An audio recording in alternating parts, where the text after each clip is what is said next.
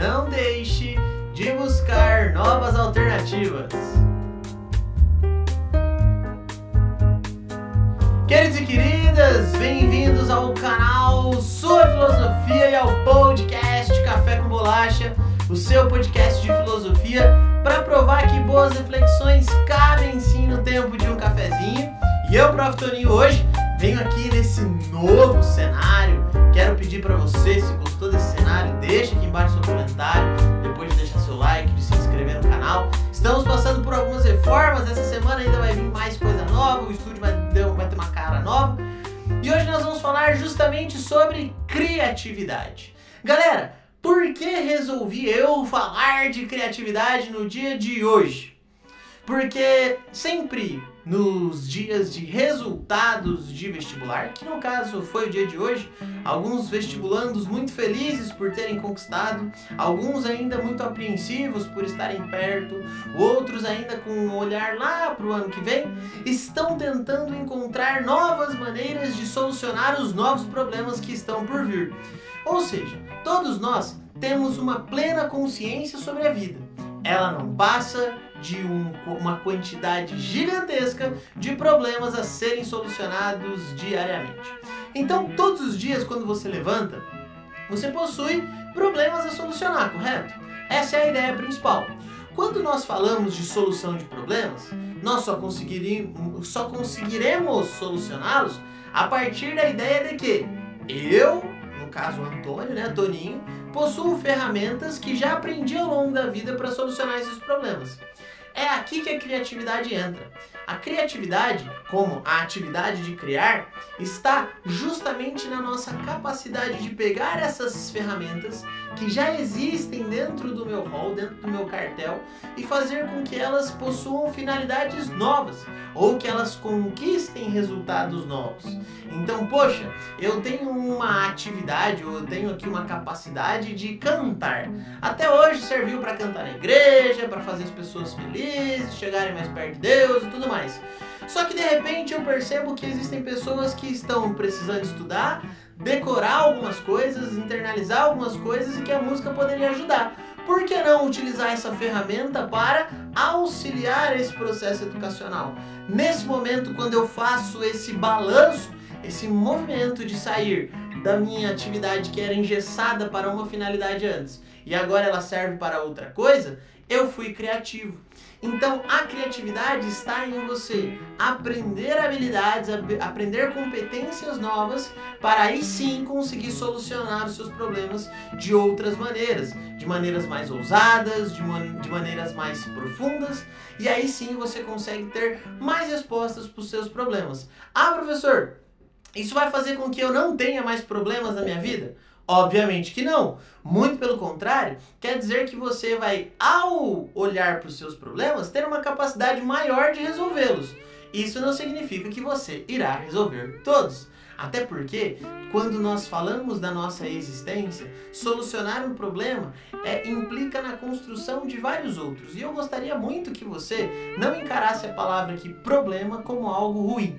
Obviamente que para solucionar ou para pensar sobre um problema demanda muita energia. Isso às vezes nos desgasta psicológica, emocional e fisicamente, porém é essa nossa criatividade que vai nos capacitar a conseguir encontrar cada vez mais alternativas. E aí, muitas pessoas perguntam, professor, como eu posso aumentar a minha, o meu aspecto criativo? Eu acredito que são duas as formas do seu aspecto criativo.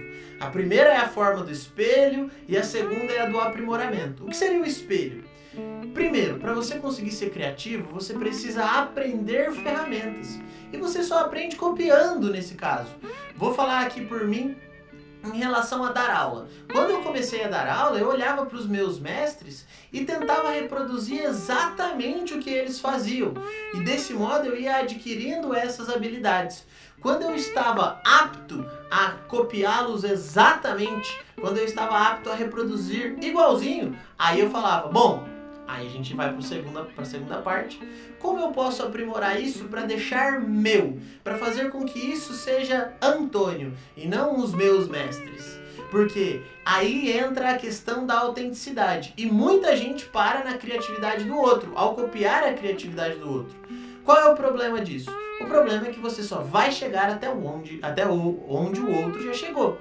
No entanto, quando você copia tudo que ele fez, e não tem problema nenhum nisso, tá? Desde que ao externalizar você torne público de quem é a fonte, você decide quem são as suas inspirações, mas ao copiar isso, você precisa ser mestre da cópia. Depois de copiado, você começa a transformar isso em seu. Esse processo é um processo longo, mas é um processo super eficaz. E aí que está o ponto. Porque quando você começa a copiar o outro, você começa a copiar o outro para alcançar o mesmo resultado dele. Só que não é isso que vai fazer com que você fique mais criativo. Ao tentar chegar no resultado, você vai aprendendo o processo. E o processo, sim, é individual, subjetivo. Muitas pessoas chegam no mesmo resultado, por exemplo, tocar uma música. Só que chegam por caminhos diferentes, chegam por estradas alternativas. E é aí que a criatividade entra, porque nessa imensidão de, de, de caminhos, um caminho vai ser seu, autêntico, único, singular. E é nessa estratégia que você consegue arranjar uma resposta inédita para os problemas que a vida te coloca. Então, a receita está aqui, obviamente que eu não sou nenhum guru, não sou aí nenhum tipo de passador de receitas, mas eu acho que essa fórmula é interessante para a gente pensar sobre a questão da criatividade. Primeiro, compreender que a vida é sim um conjunto e um emaranhado de problemas que surgem ao mesmo tempo em diversas áreas da nossa vida e nos cabe resolvê-los, respondê-los ou pelo menos nos dedicar a eles. Feito isso, você tem que ampliar a sua capacidade criativa. Como essa capacidade é aumentada?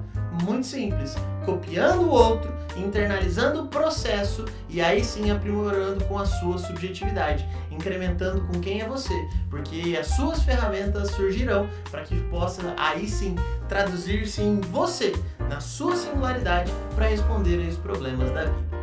Beleza?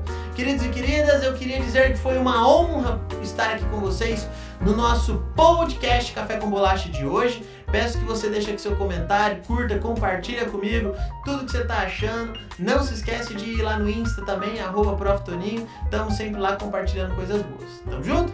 Beijos, tamo junto, é nóis! Tchau, obrigado!